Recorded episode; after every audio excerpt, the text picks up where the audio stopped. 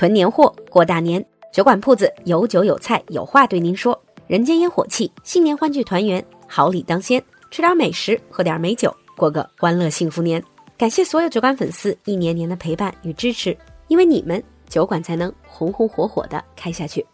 关注公众号“露露的英文小酒馆”，下方菜单来酒馆铺子看看年货节，年终活动十八号即将截止，末班车别错过哦。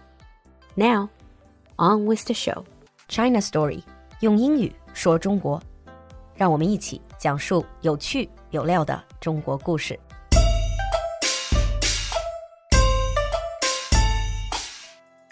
Hi everyone, and welcome back to China Story. 欢迎回来，用英语说中国。It has been a while. Today is the Little New Year in Chinese culture. 今天是小年了，确切说是北方的小年，南方应该会晚一天。 the major celebration of the Chinese New Year is just around the corner, and I bet many of you are taking stock of the year we just had and getting ready to ring in the new one. And may I just say, what a year! 相信经历了诸多起伏、诸事不顺的2022年，大家都迫不及待的想翻篇了吧？过去的三年可以说关键词就只有一个：the COVID-19 pandemic，新冠疫情。那么今天趁着小年。 咱们就来聊聊中国文化里的瘟神。瘟神，usually translated into god of plague or god of pestilence, is a god or group of gods responsible for illness, plague, and disease in Chinese folk religion. 瘟神或者叫疫病神，是中国乃至东亚民间信仰中的瘟疫之神。 now, in some belief systems, Wenshen is identified as a single entity who commands Wen spirits. In others, the term is used for a grouping of several distinct gods. 各地信仰的瘟神其实并不一致，可以是一位，也可以是几位神的组合。In the olden times, when medical knowledge was not yet as advanced as today, people believed that plagues were caused by evil spirits. In order to ward off these epidemic spirits, protection gods were worshipped that were thought to dispel the spirits of plague. 瘟疫其实就是急性传染病，在古代明治未开、医疗条件比较低劣的情况下，大家对于这种可怕的疾病恐惧至极，甚至很多的时候认为它是鬼神作祟，因此 也会祈求神灵保护，and this could be found in many different cultures. Now we call them god or gods of plague or pestilence, but initially they weren't gods at all. In fact, they were more considered evil spirits. Three, to be more precise. 虽然我们现在说瘟神，但其实最初的瘟神不是神，而是疫鬼，就是瘟疫的疫，是一种恶灵或者恶鬼。中国民间传说里最初的疫鬼有三个。The earliest mention of a group of pestilence gods or pestilence spirits in Chinese mythology was from a book called Li Wei Ji Ming Zheng, dating from the Han Dynasty, where it is said that the mythological emperor Zhuan Xu had three sons that died immediately after their birth and became evil spirits, spreading plagues. 在中国古代，最早的异鬼始见于韦书，在《李韦姬命证》就有提到，颛顼有三子，生而亡去为异鬼。One lived in the Yangtze River and was called Ghost of Malaria。这三个异鬼异居江水，是为疟鬼 Ghost of Malaria，散播疟疾。The second lived in the River Ruo and was called the Demon Ghost。一居弱水为魍魉，basically a kind of demon. And the third used to dwell in the corners of human abodes. He appeared in the shape of a young boy and was therefore called small ghost. 以居人宫室区隅，善惊人小儿为小鬼。Over time, these spirits became conflated with the five wet ghosts of the prophecy classic 龙鱼河图 and formed the basis for later groupings of pestilence gods. 后来的一本记录 民俗神话方式预言的书《龙鱼河图》里面又提出了五尸鬼 （The Five wet ghosts, and people venerating them in the right manner with beans and hemp would be spared disaster. 书里就说，要在某一个特定的时刻取豆子和麻子、家人头发混合在一起，可以让家人不遭伤寒，避五瘟鬼。这里是中国民俗里第一次出现了五瘟鬼一说 and it also mentioned how to repel the spirits，而且还有怎么样辟邪的方法。虽然不知道这些方法是否真的管用，但是自此之后，五瘟鬼的说法就开始在民间广为流传。And the most established version of the five gods or the five spirits of pestilence or plague emerged in the Ming Dynasty. To be more precise, in a book called The Compendium of Deities 一般来讲，在明朝的《三教源流搜神大全》里，对五瘟神的记载是较为详细，也为研究者所公认的。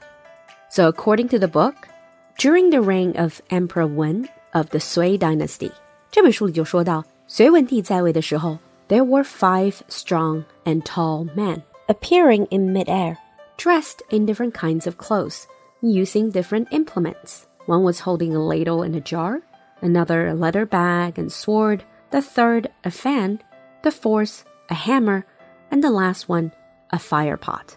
说有一天，突然有五力士现于空中，身披五色袍，各执一物，一人手执钩子和罐子，一人手执皮带和剑，一人手执扇子，一人执锤子，一人执火壶。And they found out that they were the gods of pestilence。而这五个人就是五瘟神 also called the Five Commissioners of Pestilence, 也被称为五瘟使者。These five commissioners who governed heaven's ministry of epidemics，这五瘟使者个个有名有姓，是专司瘟疫的神。They were the spring god of pestilence，春温张元伯；the summer god of pestilence，夏温刘元达；the autumn god of pestilence，秋温赵公明。Interestingly。he later also became a god of fortune. 可能你会觉得赵公明这个名字听起来挺耳熟，那是因为他之后还成为了一个非常有名的财神。And then we had the winter god of pestilence 冬温钟仁贵。and the central and superior god of pestilence, 史文业, And when these five commissioners of pestilence appeared, they were basically forecasting a pretty bad plague. 而当时的这五瘟神出现，正是预示之后会天降灾疾。In traditional Chinese folk beliefs, 瘟神 was believed to release plagues and pestilence upon the world in punishment for the misdeeds of humanity and prayers or offerings were necessary to placate them. 古时人们相信瘟神的出现是为了惩罚人类，因此就会通过各种各样的仪式、供奉、祈祷去想办法驱避瘟疫。 And sometimes these rituals would be performed by an entire community.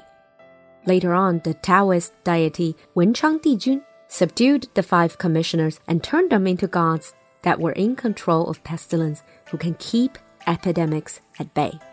后来道教的文昌帝君降服了这五瘟神，并将其收入麾下，专司收瘟摄毒、扫荡污秽之职，保护人畜兴旺、五谷丰登。 Thereafter, it became a custom to build shrines for 文昌帝君 in many parts of China called 温祖庙。也正因如此，文昌帝君被认为是温祖，the ancestor or the grand master of plagues。很多地方都建了温祖庙，where people could offer sacrifices。比如干隆四十四年，为了重祀温祖，举行秋祭，于是兴起了八月秋季庙会。 其想想也觉得挺有意思。负责科举文学的文昌成为温祖，是不是古人也认为生活方式的文明进步有助于减少瘟疫的发生呢？Apart from the temple, there have been various rituals across China to send away the god of plague and often around the Chinese New Year period. 其实，在民间各地也曾经有过不少送瘟神 （send away the god of plague） 这样的习俗， 特别是在春节期间。For some, it is about burning joss paper, letting out firecrackers at crossroads. 这个习俗在有些地区可能是在十字路口烧纸钱、燃放鞭炮。